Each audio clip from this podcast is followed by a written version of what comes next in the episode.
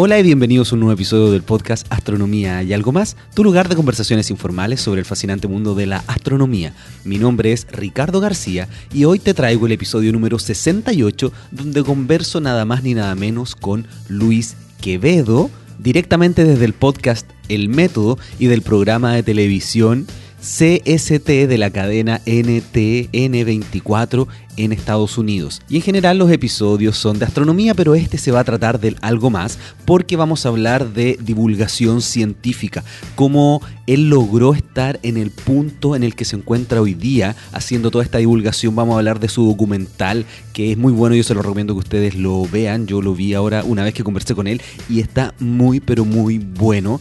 También vamos a conversar sobre la conferencia en la que nos encontramos que se llama ISOF, donde existe algo que es bien complejo, que es una, una, conferencia de la ciencia más importante de Europa que se está realizando en Manchester, donde en Inglaterra se votó el Brexit por salir de Europa, entonces genera algunas cosas. Vamos a hablar sobre algunos de los elementos interesantes que nosotros vimos en esta, esta conferencia y también vamos a hablar sobre los tips, datos y recomendaciones de Luis para las personas que quieran hacer divulgación científica. Así que si te interesa la divulgación, si te interesa la comunicación, este episodio es muy bueno. Y es de los episodios en los que yo aprendo a mejorar esto que realizo. Para mí estos son muy, pero muy importantes personalmente, porque puedo conversar con personas que llevan años, que han estado luchando por hacer algo de forma distinta, que conocen muchas cosas entonces, para mí, estos de los episodios fundamentales dentro de lo que yo realizo. Bueno, y como siempre ustedes saben, los primeros minutos me gusta compartir con ustedes, los oyentes de este podcast Astronomía y algo más. Y quería comentarles que hoy día mismo Luis Quevedo publicó el episodio del método donde conversó conmigo y yo hoy día estoy publicando este que conversé con él, así que estamos haciendo una especie de crossover de podcast y les recomiendo que vayan a escucharlo, una conversación de una media hora sobre las cosas que él me preguntó. Y además doy un anuncio bastante importante para mí, algo que he estado trabajando en los últimos meses. No sé, él me preguntó, se me salió y hice el anuncio, así que no lo voy a decir acá, quiero que vaya a escuchar ese para que pueda escuchar ese anuncio. Y además quería comentarles y agradecerles a todas las personas que me están colaborando en Patreon mensualmente para yo poder seguir mejorando esto que yo hago. Tengo varios desafíos, varias cosas que quiero realizar para ustedes hacia un futuro y para eso necesito poder tener recursos. Son muy importantes esos recursos desde 1 2 dólares hasta los 20, 25 que tú puedas mensualmente para yo generar nuevas estrategias, nuevos elementos para hacer esto de la comunicación de astronomía que tanto le está gustando a ustedes. Así que yo se los agradezco enormemente porque es un aporte para seguir realizando esto. Así que si quieres aportar es Patreon o patreon.com slash quasar. Quasar ustedes saben con C. También va a estar en la nota de este episodio astroblog.cl slash podcast. Y si realizas tu porte, además serás parte de un grupo privado de Facebook donde estamos haciendo cosas muy, pero muy entretenidas.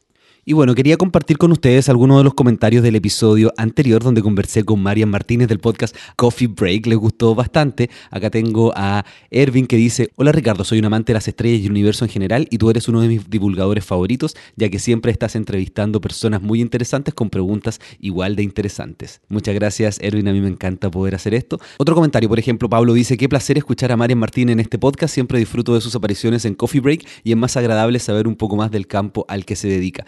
Ojalá a más mujeres les interese la ciencia, creo que siempre es de admirarse las mujeres que se dedican por la misma. Un saludo y felicitaciones. Y también Marian hizo comentarios en Evox, así que no olvides de dejar tus comentarios en Evox y también de dejar tus ratings en iTunes, que siempre ayudan a que este podcast lo descubran más personas que les gusten. Porque uno de los comentarios que siempre recibo es que acabo de, conocer tu podcast y me hice una maratón y se llevan semanas escuchando todos los episodios porque ya este es el episodio número 68, así que tienen que escuchar bastante para poder ponerse al día. Así que si tú conoces a alguien que le guste la astronomía y que crees que este podcast le va a gustar, por favor, compártelo con él a través de Twitter, de Facebook, en persona. Eso siempre es también un gran aporte para que este, esta locura que es la ciencia, que es la astronomía, que es la divulgación, pueda llegar a más personas. Así que bueno, no quiero seguir alargando la introducción, así que te dejo con este, el episodio número 68 del podcast Astronomía y algo más conversando con el gran Luis Quevedo.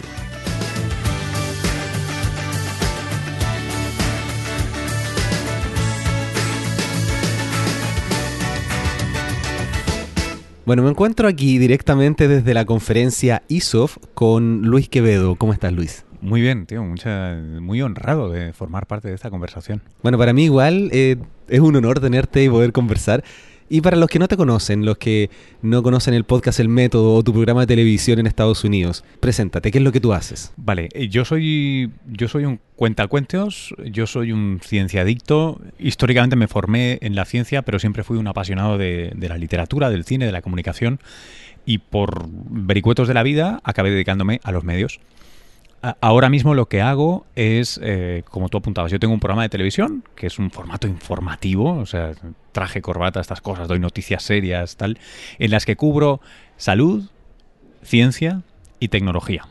Esto sucede diariamente durante media hora en un canal que se llama NTN24 en Nueva York, pero se ve en casi todas las Américas, en 22 países. O sea, todos los días la gente lo puede ver online. Se puede ver online. Hay, un stream un poquito de tapadillo, pero bueno, lo probé el canal, así que yo me siento en libertad de darlo. Te lo daré para las notas del podcast si quieres. estar, así que la nota del episodio, astroblog.cl slash podcast, eh, va a estar ahí anotado.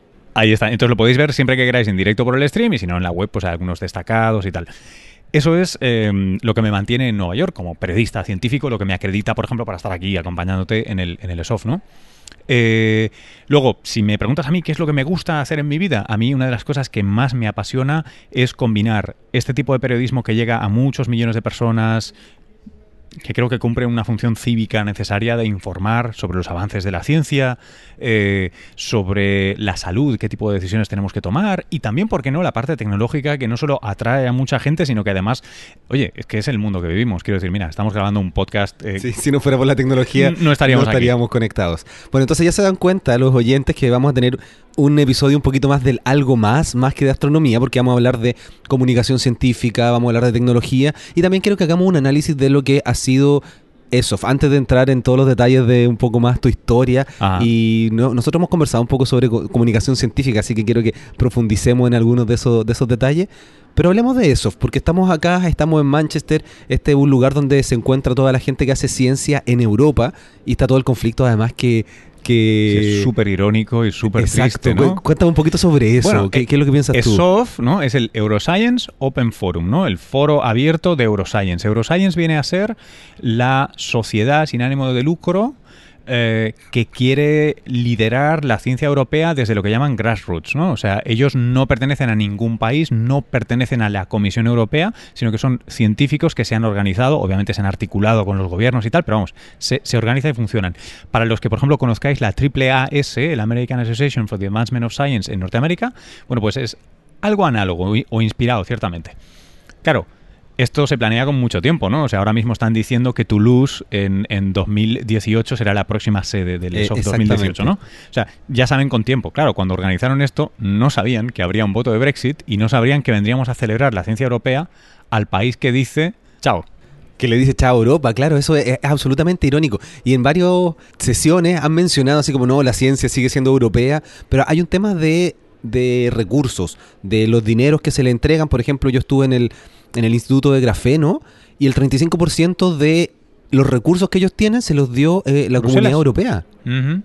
Entonces, ¿qué es lo que va a pasar ahí? ¿Por qué? ¿Cómo es posible? Bueno, a día de hoy, nadie que te diga algo concreto te está diciendo la verdad. No se sabe porque es que no se puede saber. Porque eso que tú dices no solo va para presupuestos de investigación básica, no solo va, por ejemplo, en movilidad de investigadores porque aquí empiezas a destapar, vas a universidades y te sale gente de todas partes, sino que además las universidades que es eh, gran parte de lo que hace investigación aquí en Reino Unido, son universidades que son docentes también. Claro.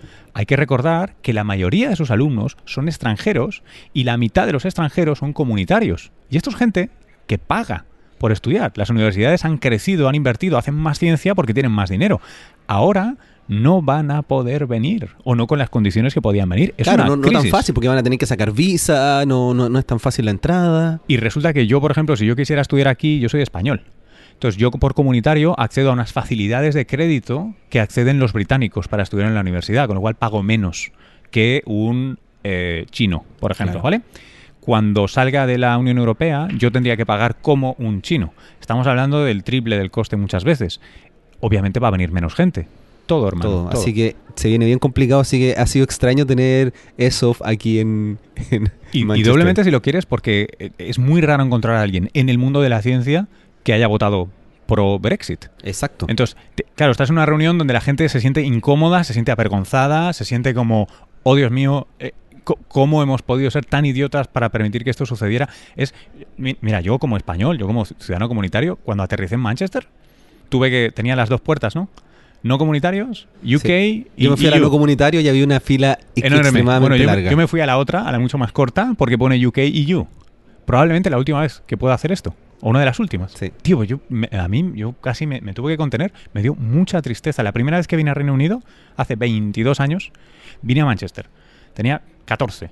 Recién aterrizado. Venía a aprender inglés, a ver si podía. eh, con una beca del Rotary. Bueno, lo, lo aprendiste, por algo estaba en Estados Aprendí Unidos. un poco, sí. Y, y vine a Manchester.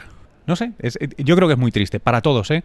Em, no, no para los europeos, ¿eh? Yo creo que es triste para todos porque lo que indica es que el, el- la dirección, el vector, ¿no? Hacia el que se supone que estamos avanzando como humanidad, perdóname que me ponga así, va a ser súper breve, pero No, no, me, me parece súper es- bien, sí. Este creo que es el opuesto. O sea, ahora tenemos un escollo más para acercarnos a integrarnos todos, incluyéndote a ti, que vienes de Chile. Sí. La idea, ahí vamos, ¿no? Bueno, pues ahora nos hemos puesto un paso atrás. Sí, está bastante compleja la situación en ciencia. Bueno, y hablemos un poco de qué es lo que ha sido esta conferencia, porque son Mm. cuatro días donde hemos tenido diferentes exposiciones, donde tenemos una cantidad de sesiones paralelas que es enorme. Sí, es tremendo, es ha sido muy difícil escoger ¿eh? dónde ir.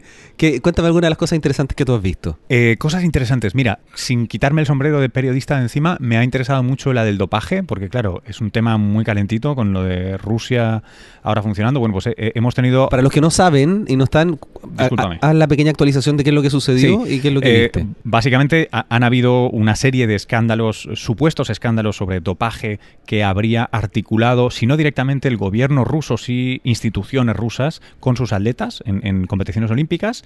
Eh, parece que en Sochi, en los Juegos de Sochi, fue tremendo. Se ha llegado a situaciones que yo os recomiendo muchísimo que las veáis online, porque es que si os la digo yo, no os lo vais a creer. In- o sea, incorporan, por ejemplo, un agujero en la pared para intercambiar muestras de orina por la noche cuando la gente no está testeando. O sea, cosas que os parecería de una película barata. Un mal guion, un mal guion. Bueno, si se escuchan aplausos porque estamos aquí en una... Sí. al medio de todo... Estamos intentando apartar a los fans, pero chicos, no siempre es posible. No, pero no hay problema. Si la gente me dice, tú siempre dices que, que- como me he juntado con varios oyentes, me dicen, tú siempre dices que el sonido no está bueno, el sonido Claro, es bueno, así es que, bueno. que hayan algunas cosas de fondo. Le- le- les cuento nomás que estamos aquí en al medio de el, el hall principal donde están todos los stands en una en una salita especial Sí, que de reuniones para la gente de prensa como nosotros y bueno aquí estamos conversando lo van a ver probablemente en el canal de YouTube voy a voy a grabar aquí esto que estamos Ah, qué bueno. haciendo bueno estaba hablando del Sí, dopaje sí, me había quedado. Bueno, total, que unas historias súper rocambolescas que, que- que son increíbles, ¿vale? Sobre lo que parecería que habría hecho Rusia. Bueno, ya se ha concretado, ya han habido varios, varias gente que lo, ha, que lo ha dicho, se han retesteado pruebas y tal, y vamos, resulta que la cosa es tremenda sobre el tipo de dopaje que está llevando a cabo. Entonces, el riesgo es que estamos a un par de semanas de que empiecen los Juegos de Río. Entonces, la gente decía, bueno, habrá que prohibir a Rusia como país, la Federación Rusa, que participe porque Rusia ha planeado esto. Entonces, no, no es que un señor se haya pinchado algo, no, no, no, el Estado ha hecho esto. Entonces, el, el- el Comité Olímpico ha decidido no tomar ninguna acción, o sea, no prohíbe a Rusia como país, sino que dice a cada federación, la de atletismo, la de natación, la de... que sean ellos los que evalúen, uno por uno a cada atleta, a ver si pueden apelar y ser readmitidos en los Juegos. Bueno, en mitad de este pollo, uno de los tipos que hablaba, cuyo nombre ahora no recuerdo, es un tipo que emérito ya, que había estado al mando, por ejemplo, del, del antidopaje cuando en la WADA, ¿no? la, la agencia antidopaje, cuando los Juegos de Sochi. Y el tipo en un momento dado se puso colorado, hablando, pero colorado de rabia, hablando de, ¿qué queréis que os diga? A mí me han mentido. Yo estaba supervisando esto y a mí me han hecho esto. Entonces, ha, ha sido un temazo, ha sido un temazo. Y, por cierto, perdóname, la parte científica, hablaban de lo siguiente, y lo siguiente, dicen ellos, puede ser el dopaje genético. Muy, muy interesante también, ¿no? empieza, empieza a ser un tema ya para, para analizar en profundidad. En profundidad, sí, sí, sí, absolutamente. completamente, porque las herramientas ya están aquí, acaba de llegar el CRISPR-Cas9 y, y otras herramientas de que ahora no vienen al caso, pero bueno, de edición genética, más los adenovirus y otros vectores que se usan para otro tipo de terapias, algunas que están empezando a tener éxito, con tratamientos en la retina, etcétera, que bueno, pues podrías tú pincharte miosina de rata, que es mucho más eficiente que la miosina, que es una proteína que está en tus músculos humana. Nuestros músculos son bastante cutres cuando los comparas con el mundo animal en general y pues si quieres piernas de guepardo, te los puedes, te los puedes empezar a hacer. Qué buena. Bueno, yo quería comentar un poco las, las que yo he visto que encontré interesantes porque yo estaba oyendo las de astronomía, que, que es lo que más me interesa.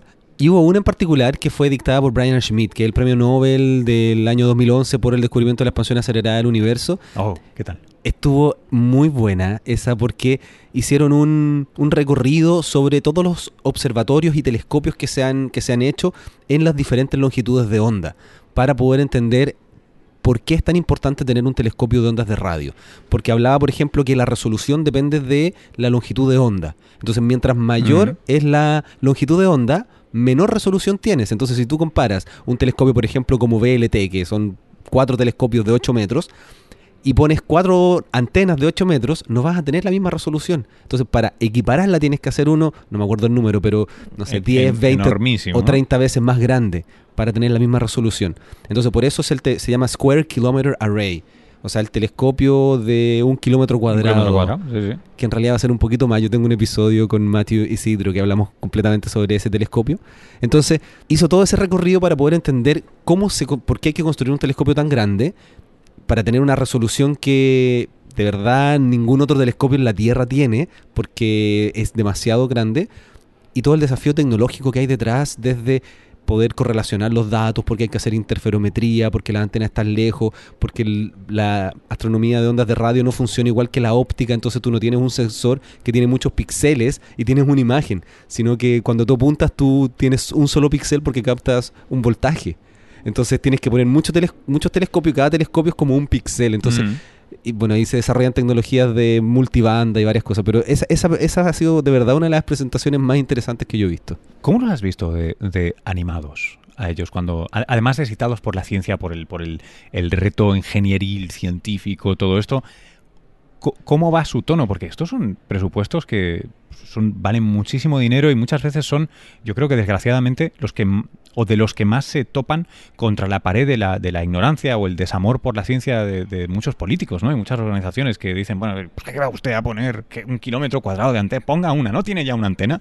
Claro, le ha sido muy difícil conseguir los recursos porque es muy, muy caro el proyecto y están en ese proceso todavía. Entonces están, hicieron unos libros con toda la ciencia que tiene el SKA para justificar la importancia que tiene este proyecto. Entonces por eso están buscando todavía más países que quieran sumarse a este proyecto. Entonces el país que quiera sumarse, que quiera aportar recursos, va a ser parte de este conglomerado de, del SKA. ¿Ves? Y estas son las cosas que tienen que ir en contra, el contrapeso de los Brexits y compañía. Sí. La ciencia es una de las cosas, yo creo que más, ¿no? más ilusión nos da a todos los que creemos en esto, porque realmente genera un, una sociedad, un, un, planeta cosmopolita, si quieres, ¿no? Es, sí, bueno, podríamos seguir, podríamos seguir conversando sobre todo lo que hemos visto, porque se han hecho de verdad muchas, muchas presentaciones de todas las áreas, desde biotecnología, desde física, desde cosas espaciales, desde química. Pero empecemos a hablar un poquito de comunicación. Mm. Yo quiero conocer tu historia. ¿Cómo tú llegaste a hoy día estar dirigiendo un programa en Nueva York sobre ciencia, que me dijiste que es el único programa en español que sale todos los días sobre ciencia y tecnología? -huh. ¿Cómo alguien de España llega a un lugar como ese? Eh, yo creo que uno es uno de su circunstancia, ¿no? O sea, una serie de carambolas de las que no tengo ninguna responsabilidad. Eh, han, han, cincelado el paisaje, ¿no? La, la, orografía de eso para que yo acabe ahí. Y he tenido esa suerte. La, la long story short, como dicen los gringos, es que um, a, a, mí siempre me interesó todo. Eh, en el sentido cultural, como que me, me, me, lo comía todo, todos los libros de cualquier cosa. ¿De cualquier cosa o solo de ciencia? No, no, de cualquier cosa. Cualquier cosa. La, la ciencia para mí fue una cosa siempre súper importante. Pero Incluso no era... astrología. Astro astrología, eh, leí un poco, estudié un poco, me parecía muy interesante. Es que a mí me interesa mucho cómo piensa la gente, me interesan mucho los sistemas de pensamiento. Entonces la astrología me parecía súper interesante. Bueno, de hecho tengo que hacer el comentario porque tú tienes un podcast que se llama El Método, sí. donde hace ese análisis de cómo piensa la gente. Sí, con la excusa, o sea, no, no, es que yo siente a alguien, y tú lo sabes porque te has sometido a una de mis, de mis conversaciones barra entrevistas, ¿no? Va, no, no es que me siente a las notas de este explíquese usted. No, no es esto, es simplemente por medio de la conversación ver cómo la gente llega a las conclusiones que llega o por qué le interesa. Básicamente es... Yo es que y yo creo que en esto estamos de acuerdo tú y mucha de la gente que, que escuche esto. A mí me provoca muchísimo placer entrar en contacto con una idea nueva o con un proceso mental nuevo, de repente resolverlo, ¿no? Es como, oh, wow, ¿cómo he llegado a esa conclusión? Y eso puede ser arte, ciencia, puede ser literatura, puede ser una genialidad política, es que me da igual, me, encanta esa manera de, pensar, ¿no? ¿Cómo llegas a esa solución y por qué esa y no otra? En un mundo que yo creo que, hay muchas soluciones posibles, ¿no? Dicho esto, disclaimer, he estudiado y me he interesado por el tema de astrología porque me causa mucha curiosidad, simplemente porque es una fuerza social, o sea, existe. Entonces, obviamente no me la creo, más que como un fenómeno histórico, pero me parece muy interesante aprender sobre ello. O sea, yo estoy en contra, si puedo estarlo, de las cosas que no encajen con la ciencia, negarlas. Yo, más que negarlas, prefiero aprenderlas porque a mí lo que me interesa es traer a más gente a este lado. Como más gente que reme en la misma dirección que tú y yo remamos. Y para eso necesito comprenderlos. De hecho, yo, he tenido varias discusiones con personas que les gusta divulgarse, o sea, que hacen divulgación de ciencia y, y, dicen, no, es que están hablando estupideces con respecto, no sé, a los ovnis, con respecto a la llegada del hombre a la luna. No, hay que mostrarles que están equivocados. Y es como, no, yo creo que, como, como bien tú dices, hay que aprender de lo que, está, lo que se está haciendo al otro lado. Primero para saber criticar. O sea, si la gente que nunca ha estudiado astrología no sabe lo que es una carta astral, no solo por leer el horóscopo puede llegar y criticar a la astrología. No, porque además no tiene nada que ver. Honestamente, no tiene nada que ver. Exactamente. Entonces hay que meterse en el tema y decir, claro, yo ya conozco un poco, no lo comparto. Lo mismo pasa con los ovnis, lo mismo pasa con muchas de, de las teorías conspirativas y tratar de atraerlos hacia este lado y si tú los criticas, jamás los vas a traer hasta este lugar. Hay, hay, como tres dimensiones, yo creo, lo que estás diciendo hay tres dimensiones súper claras. Una, tienes que conocer tu objeto de estudio. Si quieres ponerlo en temas militares, no puedes, sin tener inteligencia sobre tu enemigo, eh, montar una campaña. Es, absurdo, ¿vale? Uno, o sea, si queréis pelear contra eso, queréis cambiar eso, necesitáis entender eso.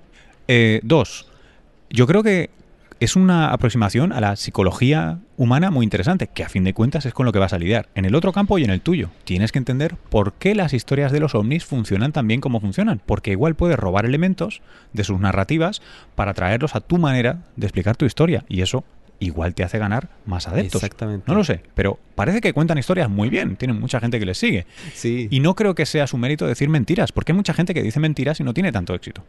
O sea, vamos a ver qué hay ahí. Y luego hay otra cosa que es muy fundamental, y perdóname porque ahora ves, ahora es cuando me salgo de la ciencia per se, pero es, yo creo que hay otra dimensión que no es estrictamente científica, pero que es muy importante, que es yo no tengo ningún reparo en confesarme humanista. confieso mi amor por la especie humana, en un sentido muy amplio. Lo comparto contigo. Y eso hace, si quiero ser fiel a esto que acabo de decir, es que yo le debo mi amor al astrónomo y al astrólogo por igual como seres humanos.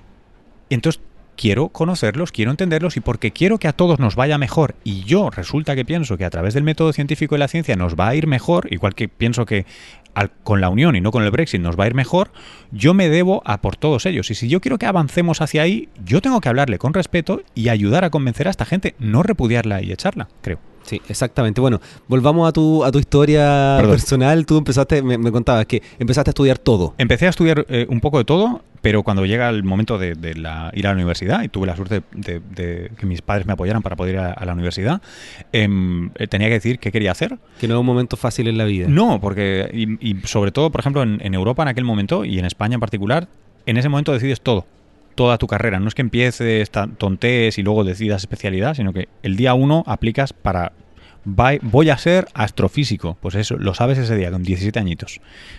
Ridículo, pero bueno, eso sería otra conversación. Sí, absolutamente. Bueno, de hecho, a mí, me pasó, yo estuve, decidí que quería ser astrofísico y llevaba 4 o 5 años en la carrera y dije, esto no es lo que quiero. Ya no. Y me cambié. A mí me pasó, yo primero pasé por filosofía porque quería escribir, siempre quise escribir. Luego me pareció una pérdida de tiempo, a mí personalmente. La facultad de filosofía era como, todo esto está muy bien, pero lo hago en mi tiempo libre. Yo necesito aprender sobre el mundo y el mundo se escribe en leyes físicas. Entonces eh, me fui a, hacía cursos de astronomía cuando estaba en filosofía. Pero bueno, luego me cambié y fui biotecnólogo, que en resumen viene a ser ingeniería química y biología molecular. Me gradué de ello, me hice un par de especializaciones Probé la parte académica, no me gustó. Probé la parte industria, trabajar como biotecnólogo y no me gustó, simplemente no, me satisfacía. Y entonces em, me tomé un año. cuéntame, ¿dónde estudiaste? Estudié, perdóname, en la, en la Universidad Autónoma de Barcelona. Eh, allí me gradué como biotecnólogo.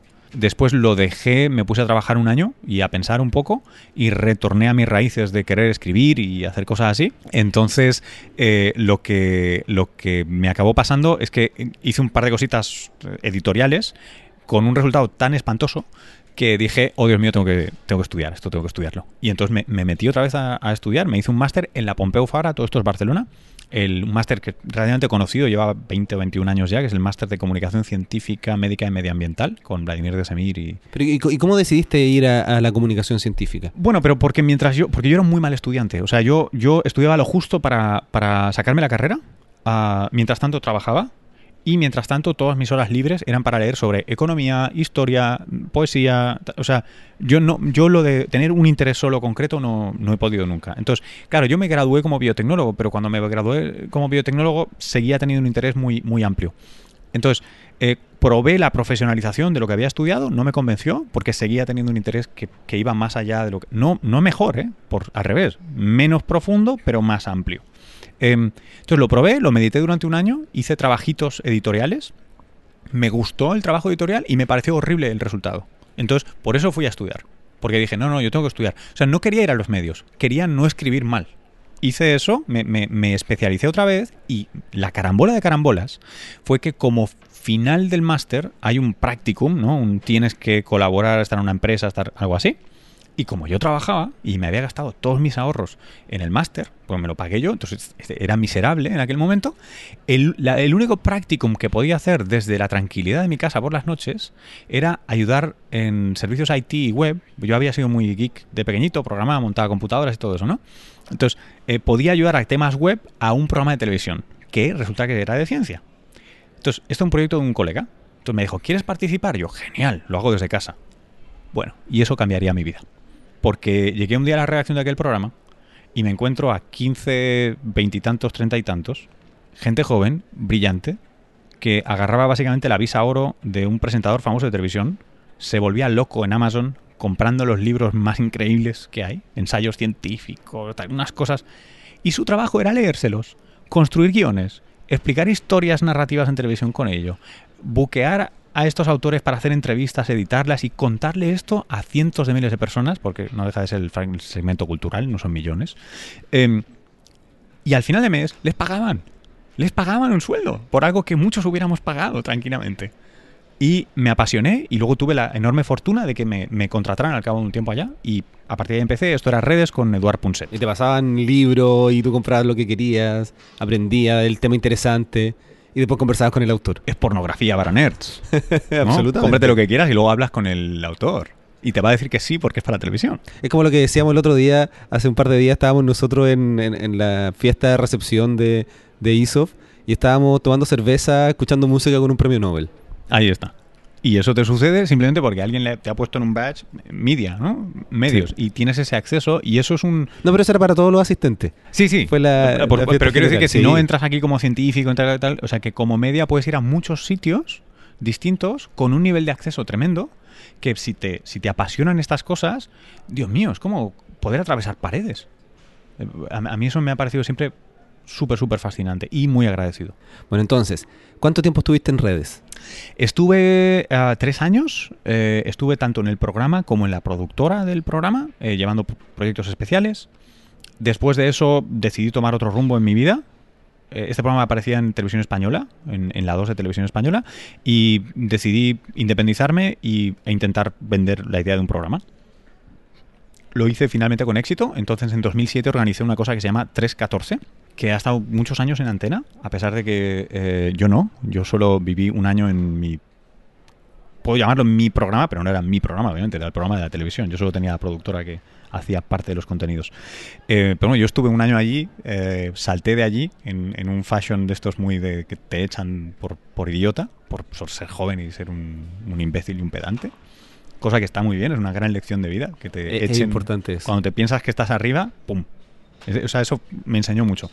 Eh, luego tuve la enorme fortuna, por eso te decía muchas carambolas, de como un gato caer de pie.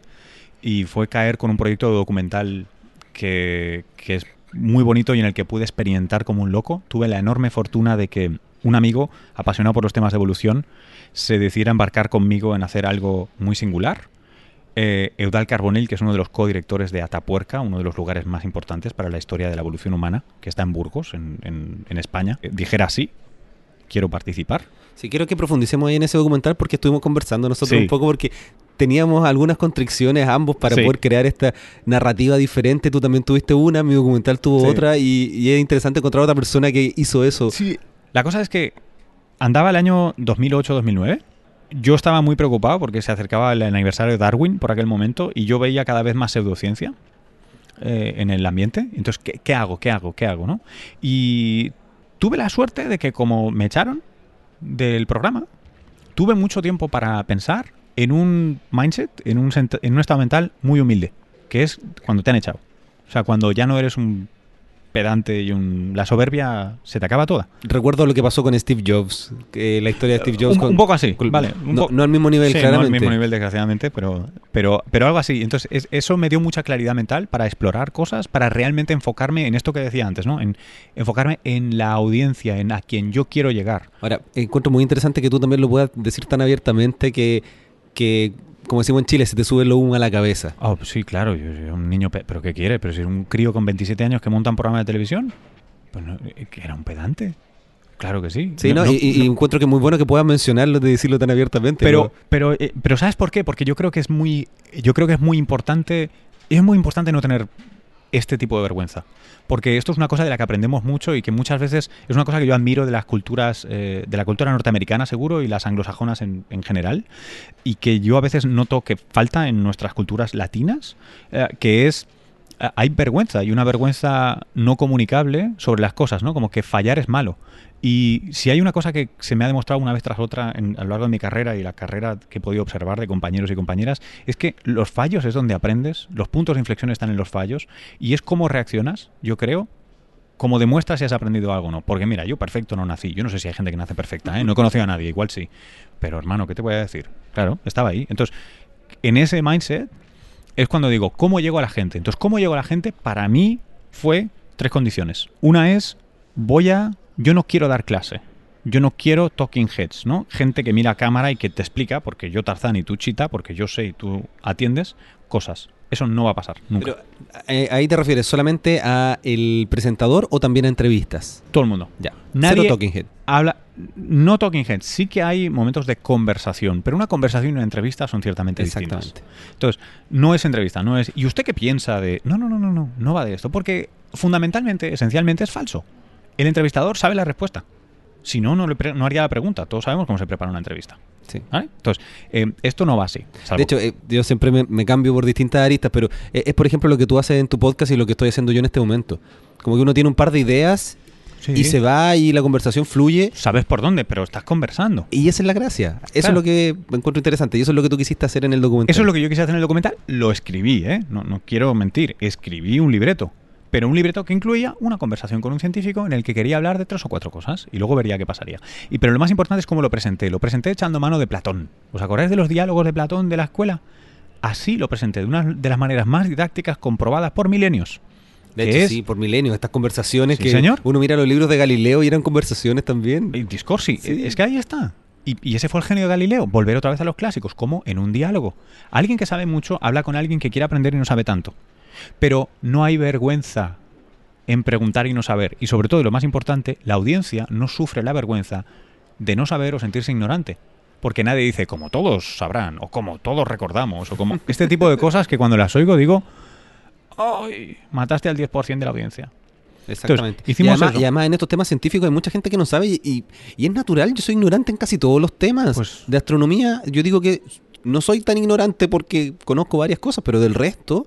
Entonces uno tiene que reconocer su ignorancia. Me hablas de medicina o lo mismo biotecnología, de verdad yo no tengo idea. Pues lo mismo me pasa, si necesito algo de astronomía te escribo. Por un supuesto. DM por Twitter. Claro, es que, es que ahí está. Y si yo quiero Pues- biotecnología también te voy a escribir. Pues eso es una cosa Sí. súper necesaria. Y luego la, la otra constricción que sí me puse fue en un tema tan difícil visualmente como es la evolución humana, me prometí jamás mostrar algo que no se pudiera ver. Es decir, ¿Qué, qué significa eso? Claro. significa que no voy a poner a actores y actrices jóvenes acuclillados al lado de un riachuelo con pelo pegado a la espalda haciendo ver que son eh, eh, Astralopithecus afarensis. No quiero eso. y no quiero eh, eh, hacerte una reconstrucción 3D basada en un esqueleto, en un fósil de un bicho que no has visto y que no sabes si tiene los ojos azules o marrones o cómo los tiene. Bueno, No yo, yo me imagino que tú has visto esta animación de Carl Sagan en Cosmos, que en 60 segundos te muestran toda la evolución. Sí, pero eso, fíjate, yo ni siquiera usé eso, ¿eh? porque no quería entrar ahí, pero eso es distinto para mí, porque eso es conceptualmente mostrar algo. Claro. Eso no es fake, eso no es imitar algo. No, yo lo que no quiero es es muy imitar. bonito con la música y todo. Y transmite un concepto, una idea. Eso para mí es distinto. Repito, en este caso lo que yo hice, resumiendo, es... Yo conté una historia basada en el viaje iniciático de toda la vida, que es alguien que joven se plantea una pregunta, abandona el pueblo, abandona la ciudad, encuentra un gatekeeper a un mundo mágico, ¿no? Alguien que le franquea el paso a un mundo mágico y en el que va a aprender cosas. ¿Por qué? Porque no es normal que te preguntes de dónde vienen lo- los Homo sapiens y lo siguiente que te pasa es que el director de Atapuerca te lleve de viaje a África, ¿vale? Esto no pasa. Entonces, ese es el disbelief típico del cine, ¿no? De necesitas viajar conmigo unos minutos. Pero hice el viaje iniciático, el road trip, y de hecho es un road trip documental. Y fue un formato súper original. ¿Por qué? Porque yo no tenía ni idea de hacer documentales. Original lo era seguro, porque no había copiado a nadie. De hecho, es, eso es muy interesante. Muchas de, la, de, de- como los grandes documentalistas o personas que, que innovan en, en formatos no tienen experiencia. Entonces, cuando uno tiene la experiencia, es difícil. Porque uno tiene que romper con cosas que ya están establecidas. Estás condicionado, Estás ¿sabes qué es lo que no condicionado. se puede hacer? Exactamente. ¿Qué es lo que le pasa a los científicos cuando hacen divulgación? Todos hacen la divulgación más o menos similar porque están todos condicionados de una forma. Entonces, por eso es muy bueno que no hayas tenido ese conocimiento que después, obviamente, adquiriste. Sí, pero, pero sí, pero solo después, revisando. Y, y eso significa que tiene eh, algunos fallos canónicamente terribles el documental, ¿eh? No, no es que no los No sé, todavía no lo he visto, pero cada, Pero- ca- cada vez que estaba conversando contigo tengo más ganas de verlo. o sea, tiene, tiene cosas que son... O hay un plano, por ejemplo, famoso que a mí me encanta a la gente que no lo ha visto decirle, va, premio si encuentras el plano donde hay un fallo de producción garrafal. Y te voy a dar una pista, va, voy a dar una pista a los oyentes, pero es muy divertido. Se ve un micrófono. Pero se ve de una manera insultante, un micrófono. Insultante. Qué bueno. Sí, eso de los micrófonos, hasta en las películas se ven. Sí, sí. No, pero es que con el... Yo, yo, yo viendo... Con la del tape, ¿eh? Con la cinta. No, no. Entonces, Eh, sí, hiciste no, este road eh, trip. hice esto y este road trip eh, funcionó muy bien. eh, nos ganamos muchos premios internacionales. eh, realmente fue- para mí fue un viaje doblemente, porque fue un viaje en la narración y fue un gran viaje eh, de descubrimiento, de aprender algo que me gustaba mucho, que creía mucho en ello, y fue demostrarme a mí em, que esta comunicación con valores humanistas, que piensa en la audiencia y le quiere llegar a la audiencia y no dar clase o que no piensa yo tengo razón, sino qué es lo que tú piensas, cómo puedo intentar seducirte a ti, convencerte a ti, funciona. Si quieres, en su aspecto negativo es Edward Bernays, ¿no? uno de los pioneros de las relaciones públicas en Estados Unidos, eh, heroico sobrino nieto de Freud, que es culpable de algunas de las cosas más atroces que se han hecho en comunicación pública en la historia de Occidente. Eh, pero si lo aplicas para buenos fines, yo creo que puedes llegar, puedes contar historias seductoras y... En fin, el feedback que he tenido en estos años, estos estrenos en 2011, ha sido muy bueno. Sí, me contabas todos los premios que tuviste. Sí, tu- tuvimos, tuvimos premios en, en- en Roma, en España, por supuesto, en Hamburgo también, en, en Londres, en Nueva York. o sea, ha, ha ido muy bien, se ha traducido, me he visto a mí traducido al polaco y al ruso. Debe ser Eh, muy extraño ah, eso. Es ciertamente muy extraño, muy, muy extraño, pues muy divertido también. Y sobre todo es un motivo de orgullo porque fue dinero público. Eh, no me gané un duro, no me gané un- nada de plata. Eh, break even como mucho, o perdí un poco. Pero fue un trabajo muy satisfactorio y que a mí me cambió la manera de entender la divulgación, creo, desde entonces. No sé si mencionamos el nombre del No, documental. es En busca del primer europeo, que puede ser un título un tanto críptico, pero se resuelve nada más empezar y se entiende. Es una pregunta razonable que hacerse en un contexto, en ese caso europeo. Ya, doblemente ¿y dónde, triste. ¿Y dónde lo encuentran los oyentes para poder? Eh, lo podéis encontrar, te pasaré enlaces, dos enlaces te voy a pasar. Uno es en Televisión Española a la carta, porque está allí, en la 2. Eh, y depende de la zona geográfica, los derechos y todas esas cosas, se puede ver o no. Así que hay varias copias en YouTube, te voy a proporcionar alguna de ellas, eh, porque es un público y se puede ver. Ya, entonces, una vez que hiciste este documental, que tuviste los premios, ¿qué hiciste? Pues eh, en, el, en el proceso de acabar ese documental me mudé a, a Nueva York, a Estados Unidos. So- porque- ah, ¿por- ¿Fue por el proceso? ¿Por qué decidiste Nueva York? No, por- mi chica, fue mi chica. Eh, mi chica había acabado la tesis. Las a- mujeres. Al contrario que yo, sí señor, las faldas. Eh, mi chica, que es una científica brillante, había acabado su tesis en Madrid. Ella tenía clara que quería, claro que quería una experiencia internacional. Le ofrecieron un muy buen sitio en, en- en Rockefeller, en Nueva York. Oye, cinco años de visado, pues es una oportunidad que yo tomé con gusto el irme para allá. Total, no tenía nada más que un documental, que sabes que un documental es tu mochila. Prácticamente. Sí, de hecho hemos conversado de las mochilas que de las mochilas que llevamos aquí, ¿no? Somos dos De fans hecho, de, les voy a Gear. mostrar en este momento para los de YouTube que tenemos las dos cámaras ahí, los dos con monópode, con micrófonos. con Claro, claro, todo. tenemos todos los, todos los trastos aquí y, y- y bueno, y es que... Y, y estamos igual, mochila, cámara y monópode. Son distintas las mochilas, son distintos los monópodes, las cámaras, pero el concepto es el mismo. Sí, sí, sí, sí. Y de hecho hacemos lo mismo, ¿no? Grabamos un podcast con mi manera de grabar podcast el otro día, ahora estamos aquí, o sea, está siendo... Está, está siendo muy interesante. Sí, de hecho, ahora mismo estoy, estoy grabando ahí las dos cámaras. Ahí, ahí está. Las, los, los placeres que me ha dado esta cámara, por favor. Y lo que ha dejado. Ya, bueno, entonces, llegaste a Nueva York. Pues llegué a Nueva York y entonces me empecé a buscar la vida y tuve, primero estuve como productor técnico para ganarme la vida eh, en, en una televisión y luego me surgió una otra carambola enorme en este mundo que fue NPR, el National Public Radio. Tenía un programa que es como el, el decano de, de la radio científica en Estados Unidos, lleva más de 22 años en antena, que se llama Science Friday con Ira Flato.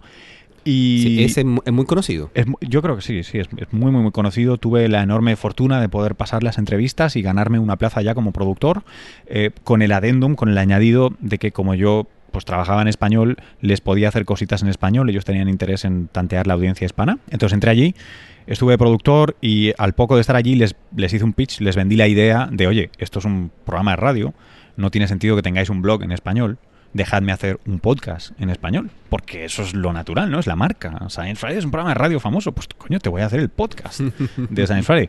Me dijeron que sí, que en mi tiempo, con mis recursos, qué tal, pero me dieron la marca. ah, y lo desarrollé y durante un año, durante todo 2012, fue un, para mí un experimento, otro enamoramiento tremendo, el del podcasting, no solo como consumidor, sino como productor. Claro, ¿tú cuándo empezaste a escuchar podcast? Ah, obviamente no puede ser antes de 2006 por, por motivos físicamente e históricamente eh, inviolables, pero pues, si no fue en 2006 con el Lemon Pot Lemon o algo así, pues en 2008 como mucho ya está. No, no, en 2008 ya estaba. Sí, en 2007 como mucho yo ya estaba escuchando Sí, podcast. yo creo que 2007, 2008 yo también empecé a Es- escuchar podcast.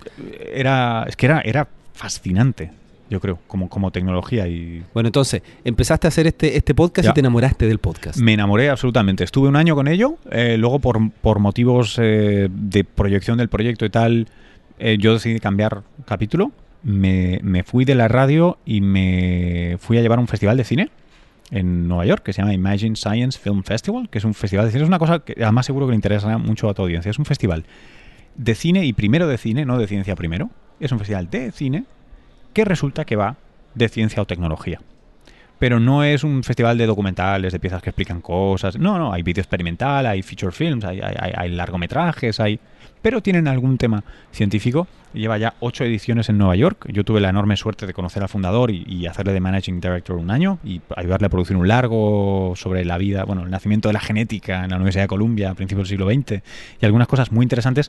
Y al cabo de ese año me incorporé a donde estoy ahora, a NTN24, a liderar un programa que ya existía, que era un programa tecnológico que incluía ciencia y salud, y yo un poco pues lo transformé poco a poco eh, pues en lo que yo soy, que soy un animal distinto, ¿no? Que es, yo hago mucha tecnología, sí, porque tenemos dos horas y media a la semana al aire, ¿no? Media hora al día, pero a mí me gusta mucho hablar de la ciencia básica, de salud pública y, y ahí estoy. Y luego he vuelto a los podcasts, porque tengo mi podcast, pero porque tengo una startup que se llama Cuonda, que es una red de podcasts en español de calidad que lo que aspira es a que a través del cross promotion, ¿no? de las promociones cruzadas y, y un buen brokering de publicidad y tal, podamos ayudar a que los productores de contenidos de calidad de podcast en español en toda Iberoamérica puedan empezar a semi-profesionalizarse y con suerte profesionalizarse en algún momento.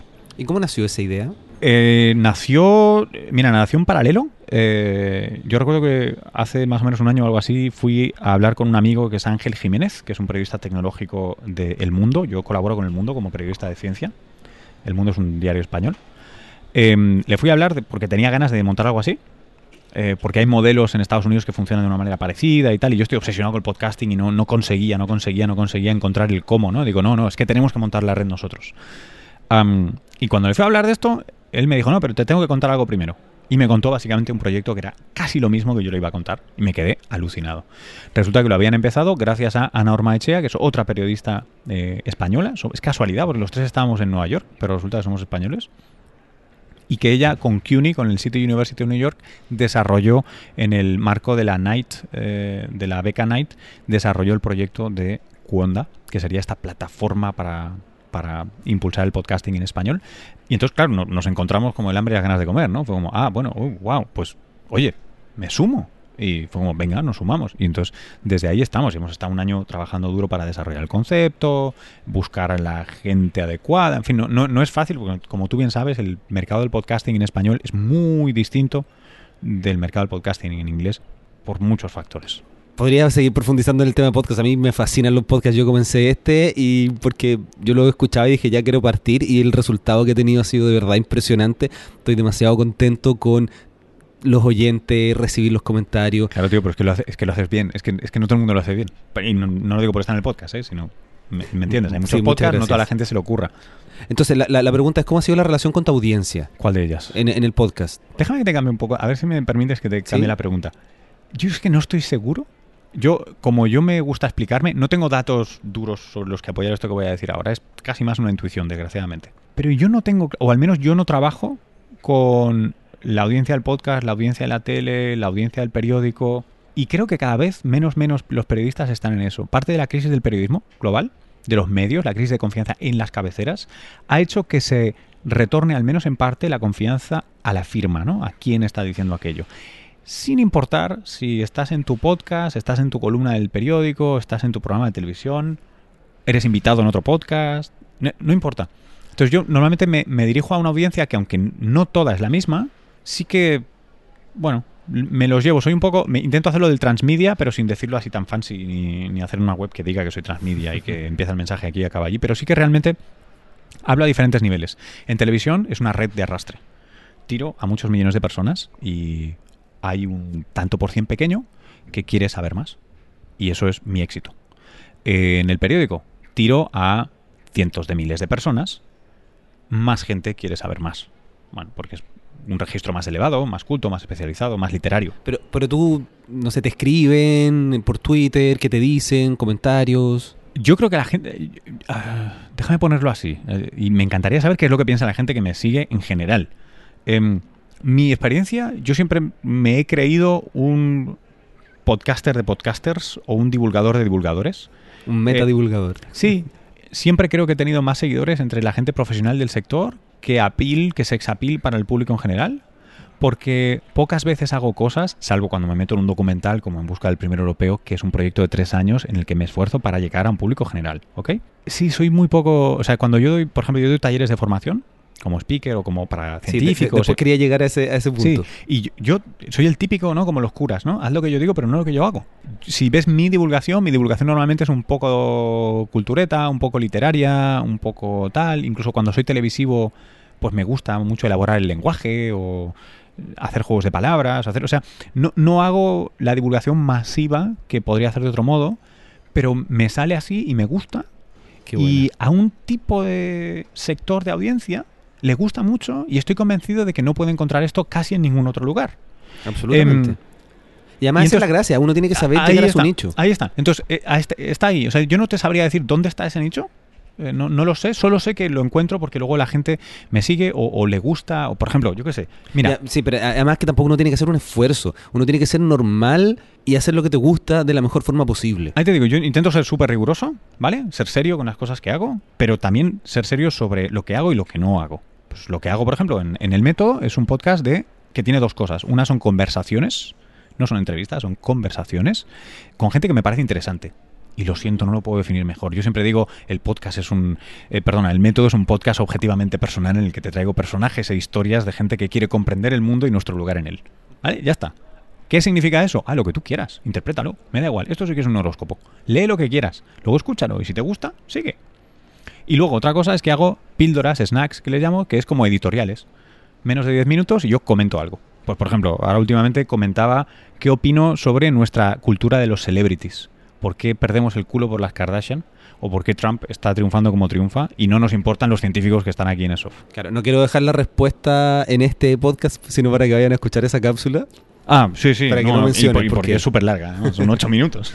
Bueno, pero hablemos sobre esto que es tan interesante que es la divulgación. Porque tú haces workshops, tú enseñas a Ujú. personas a divulgar Sí. y hay varias personas que escuchan este podcast que les gusta la divulgación o que son científicos y quieren llegar a un público masivo. ¿Cuáles serían, no sé, los tips que tú podrías entregarle a alguien que quiere empezar a comunicar ciencia? Tres tips para empezar. De- déjame por eso hacer un, un aviso para navegantes primero. Es un, como lo llaman los gringos, es un craft, es, es un, es, un, es un arte, no en el sentido artístico, sino en el sentido de manualidad, lo de comunicar, yo creo, para todo el mundo, eh, seas científico o seas lo que seas. Por tanto, necesariamente, chicos, lo siento, es como lo de hacer deporte, tienes que entrenar. Y no eres bueno el día uno, normalmente no eres bueno el día 100 tampoco. Yo siempre me voy por otro lado, pero cuando hiciste tu primer episodio del podcast en Science Friday, Era horrible. Era horrible. Yo aprendí. Yo he tenido la gran fortuna, la enorme fortuna, y por eso intento ser muy agradecido siempre, echar un cable a todo el mundo, responder todos los emails, dar consejos, ayudar, conectar a gente. Porque, tío, yo he tenido la fortuna de que he aprendido a hacer podcasts en NPR sin saber hacer podcasts y me han pagado un salario, ¿vale? Copia, copia, copia, copia, copia, copia. Copia. Todo el mundo copia. Cuanto más escribas, más te darás cuenta. Cuanto más leas divulgación, más te darás cuenta que las mismas metáforas, los mismos ejemplos, incluso las mismas historias, son todas apócrifas y las ha copiado todo el mundo. Los mejores copian. Uno. Claro, pero quiero profundizar en eso porque uno tiene que de, de encontrar su método y para encontrar la forma como tú haces divulgación, tienes que mirar lo que está haciendo el resto. Por supuesto. Y tienes que probar diferentes formatos, diferentes métodos. Y eso es lo que me gusta a mí tanto del podcast como YouTube, que me ha, permi- ha permitido a mí experimentar muchísimo. Claro, claro, claro. Completamente. Completamente. Entonces, yo siempre he dicho, yo, sobre todo en el canal de YouTube, yo estoy como el, el formato es lo que hace Casey Neistat. Completamente. Ahora, yo le incorporo la ciencia, le incorporo astronomía y tengo otros personajes como Carl Sagan. Y Sí. siempre estoy. Pero bloqueas tu vida y es... Sí, sí, sí, sí. Pero, eh, y, y de hecho, mi segundo tip va precisamente a resolver esta ecuación. ¿no? Ah, es- perfecto, perfecto. Claro, que es la- la- el, el pánico ante la página en blanco, ¿no? Mira, hay una manera de aprender a hacer las cosas, de meterlas en tu cabeza. Piensa que es lo mismo que quien juega tenis. Quien juega tenis tiene que dar muchos reveses hasta que le salen. Y cuando le salen, no los hace explícitamente, le salen. Bueno, pues esto es lo mismo. Eh, consejo de Hunter S. Thompson, uno de los escritores más interesantes del- de, de la segunda mitad del siglo XX, seguro.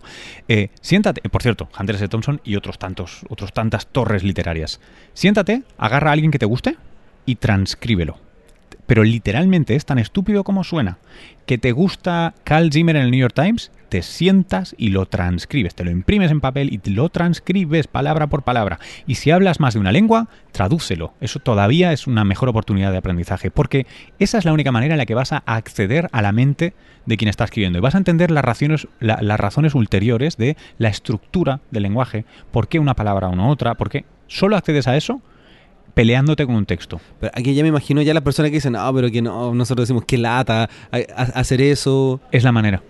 Es la mejor, mejor manera que le puedo dar a alguien que quiera hacerlo aceleradamente y que no se quiera tomar el lujo de decir no voy a estar 10 años bloqueando y eventualmente aprenderé. Ya, pero eso es para alguien que quiere escribir, por ejemplo.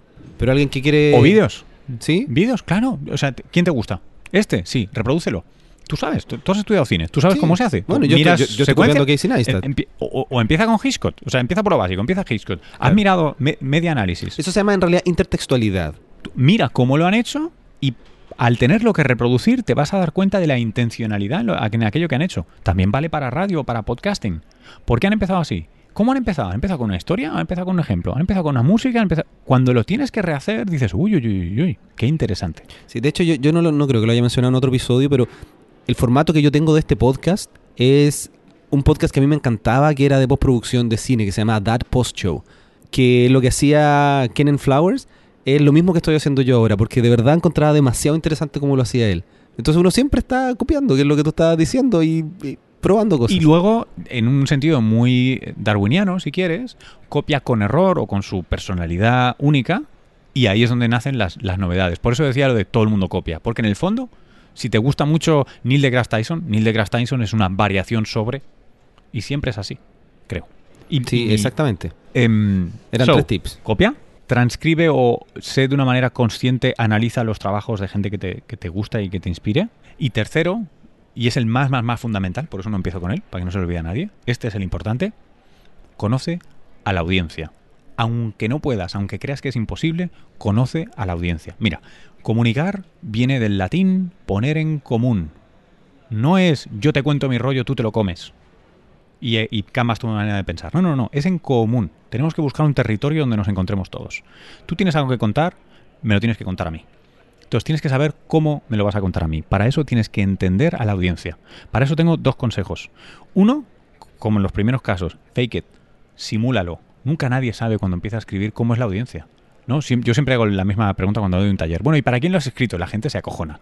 Sí, y todos siempre empiezan a decir, ¿no? Y sobre todo cuando, generales. ¿no? cuando postulan a fondos, ¿no? Es que esto va a llegar a niños entre tal y tal edad. Uno no sabe hasta que uno lo, lanza. Ahí está. Entonces, imagínatelo, prueba, error, prueba, error y corrige, ¿vale? Eso es uno. Y otra, por favor, sé curioso para con el prójimo.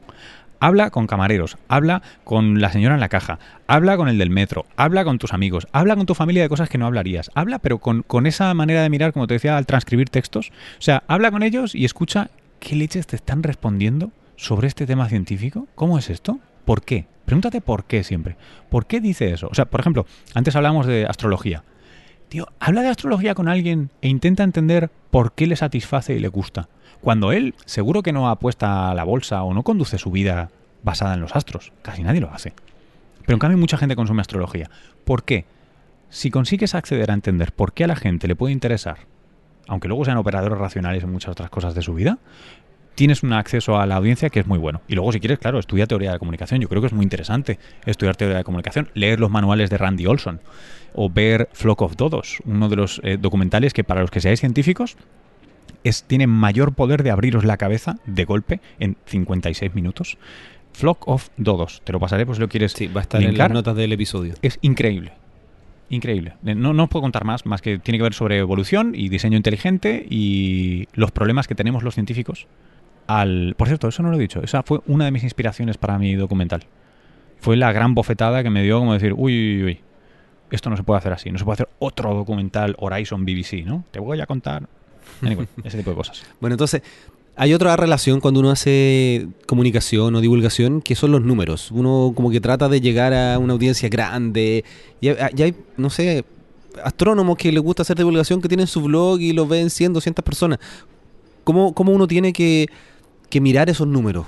¿Cómo, ¿Cómo, crees tú? O no sé si tú ves los, números de tu podcast, porque obviamente el, programa de televisión llega a mucha, mucha gente. ¿Cómo, cómo se hace eso?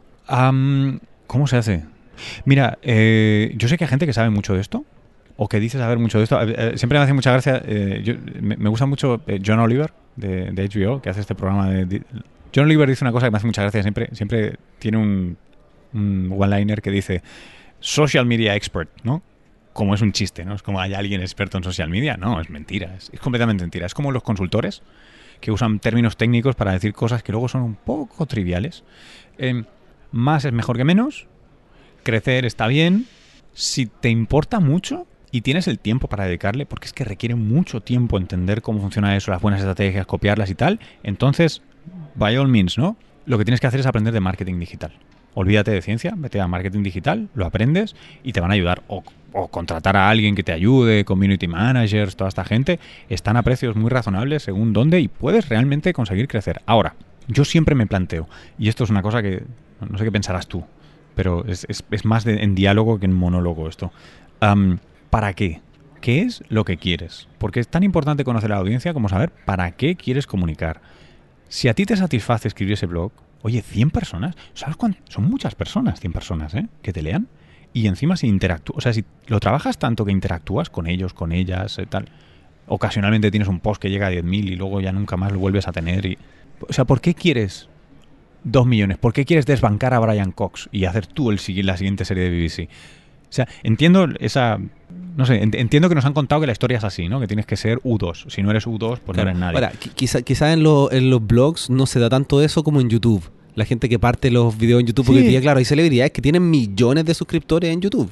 Sí, y los futbolistas tienen más seguidores en Twitter que ningún divulgador de la ciencia, pero a, mí me parece, em, por manipular y tergiversar la expresión de un gran divulgador, Stephen Jay Gould, son non-interlapping magisteria. No tienen nada que ver. La gente que tiene millones de seguidores en YouTube o sea, ¿qué, es lo que hacen?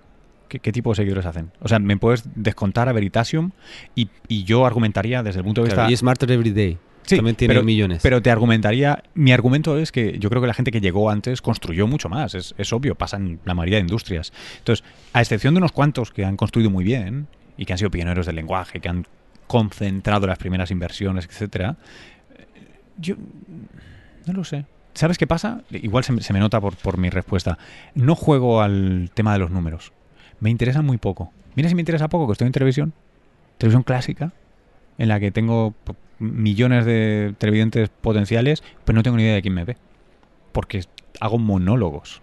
No lo sé. Yo siempre pienso, y esto sí que me interesa, aunque no sea una respuesta directa a tu pregunta, siempre pienso que nos tendemos, tal vez por nuestra formación científica o porque somos así de brutos los, los humanos, a pensar que hay una respuesta correcta a cómo resolver el problema de la divulgación. Hay una manera ortodoxa y buena de hacerlo mejor. Y es así como hay que hacerlo, ¿no? Y llegas a los millones y llegas a ser Neil deGrasse Tyson o Carl Sagan reencarnado. Cuando yo pienso que la comunicación de la ciencia tiene que ver con lo que te decía al principio, con valores humanistas. ¿Qué queremos? Que la sociedad entera avance hacia un lugar donde hay más ciencia y tecnología, más valores cosmopolitas, más tal cual. Bueno, pues, Ricardo, tú tienes una audiencia que puede tener un overlap con la mía, pero que no es la misma que la mía. Yo no tengo la misma que el señor Veritasium, ya me gustaría, pero ¿me entiendes? No, entonces todos juntos sumamos. El que tiene 100 que le leen hace algo que yo no creo que pueda hacer. Todos juntos sumamos. Yo a mí me gusta pensar así. Quien llega arriba no no me no lo sé, hay hay tantas casualidades para llegar ahí arriba. Sí, mira, yo te voy a contar mi experiencia, porque obviamente en un- cuando uno empieza a hacer podcast o uno empieza a mirar las descargas y todo, mi objetivo era llegar a mil descargas por episodio, que ya lo superé hace mucho rato, porque mil personas, si tú haces una charla, tener mil, mil personas en una charla Es increíble. Es increíble. Yo creo que he Energía, visto eh. solamente una charla de astronomía con más de mil personas. Entonces es muy difícil. Entonces por eso mil era un número importante para mí. Pero me di cuenta que como que lo que de verdad me llena absolutamente es los comentarios. Cuando veo un comentario, ahora que conocí a la gente en España, Totalmente. que de verdad hacen, no sé, los inspiran para volver a la universidad, para empezar a, no sé, comprarse un telescopio, querer averiguar más. Cuando me cuentan sus historias, ya con una persona que uno haya influido, yo ya me doy por pagado. Ya para mí e- eso vale la pena, porque uno llega a personas, no llega a números grandes. Totalmente. Mensajes en Facebook, tweets, eh, sobre todo mensajes de profesores de primaria y secundaria en toda América Latina, en España. Un amigo que es taxista en Madrid, que pone podcast en su taxi. A mí son las historias que, que me gustan. O sea, los premios y tal de los documentales, todo eso está muy bien, ¿eh? Claro, y tener varios números te permite, no sé, ir a lugares y viajar, decir, sí. y decir, hoy tengo tanta descarga, o quizás Pero- conseguir auspicio, no sé. Solo, solo si a alguien le llega. O sea, solo si haces un podcast y alguien dice, hey, wow, qué viaje, qué, qué idea más increíble, qué, qué cosa más nueva. Gracias. Y no gracias para ti, ¿eh? sino gracias por, por haber hecho esto. ¡Buah! Subidón. Sí, Yo la relación que tengo con, con mi oyente de verdad es impresionante, así que yo siempre los invito a dejar sus comentarios en Evox, es donde más me hacen comentarios, y también a través de Twitter me escriben. Tengo uno- unos mails gigantes que a veces no los respondo inmediatamente porque los mails que son muy largos, yo poco a poco, hay que tomar lo- los dejo los fines de semana generalmente, pero trato de responderlo y me cuentan su historia. Gente que, no sé, que tiene problemas físicos o de salud y, le, y tienen que salir a caminar y ahora gracias al podcast ¿Tienen están- algo que hacer? tienen algo que hacer caminando y Qué ahora bonito. en vez de caminar la media hora que tenían que hacer como dura una hora, caminan una hora. Entonces, de verdad todas esas las, las personas que conocí en España, no sé, Josh, la gente que conocí en Madrid, en Barcelona, cómo de verdad ha influenciado el podcast es impresionante, algo por eso yo esto lo voy a seguir haciendo sí o sí hasta que hasta que ya no pueda. Qué bueno, a ver si te podemos fichar para cuándo, tío, porque esto, es, esto suena muy bien. Sí, bueno, ya, hemos estado ya conversando. hablaremos. Bueno, no sé si quieres decir algo más, comunicar algo, no sé Eh, dónde la gente te, te quiero dar las gracias a ti porque me lo he pasado súper bien, aunque luego decidas que esta conversación no la pretendes editar y no la pretendes publicar. Claro, Yo no me lo he pasado muy bien. sí, yo. Eh, muchas gracias a, la- a la- a los que seguís el podcast, que tenéis la paciencia de llegar hasta aquí y aguantar mis historias. Si queréis más cosas, seguro que Ricardo pondrá enlaces en, en las notas del podcast. Soy arroba luis-quevedo en las redes. Sí, mándale, o sea un- no- mándale un saludo mientras están escuchando el podcast ya que llegaron al final. Ahí, ahí, Él hombre. va a lo- decir gracias por los héroes y las heroínas de, esto. Así que muchas, muchas gracias. Y, nada, realmente si, pudiera decir una cosa última es, me gustaría transmitir el mensaje este que yo creo que tenemos tan en común tú y yo y, y muchos más colegas que nos dedicamos a esto, que es que, hey, hacemos esto con un sentido puramente humanista de que avancemos todos y de que estemos en un mundo un poquito infinitesimalmente mejor después de este podcast o mañana o la semana que viene que hoy. Y todo lo que vaya en ese sentido, mira, hasta los astrólogos, es que me da igual. Si podemos avanzar hasta ahí, con medida, ¿eh? Vamos en lo correcto. Así que gracias por el podcast, tío. Gracias a ti por dedicar este tiempo. Un gusto.